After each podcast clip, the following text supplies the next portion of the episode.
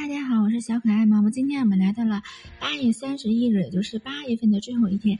那么今天的花朵是什么花呢？今天的生日花是秋福寿草，啊，满满的秋意呀。秋福寿草是用来选来祭祀十三世纪的圣拉姆道斯诺纳斯德斯的花朵。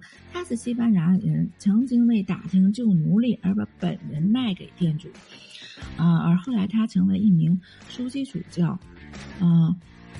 这真的是一种呃特别有奉献精神的一种伟大的一个人吗？嗯，因此他的花也是替身。但凡受到这种花祝福的人，具备越挫越勇的经历，不畏窘境和逆战，乃至常会为他人挺身而出，具备这种崇高情操的人，将会受到所关爱的人的尊敬。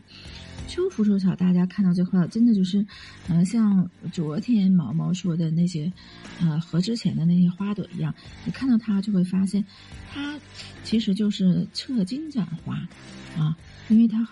花朵有很多的别名嘛，而且这个福寿草本身它是一种药材呀，它的味儿苦，性平，入心经，可以清泻心火，滋养心经，故可以治疗心悸之症。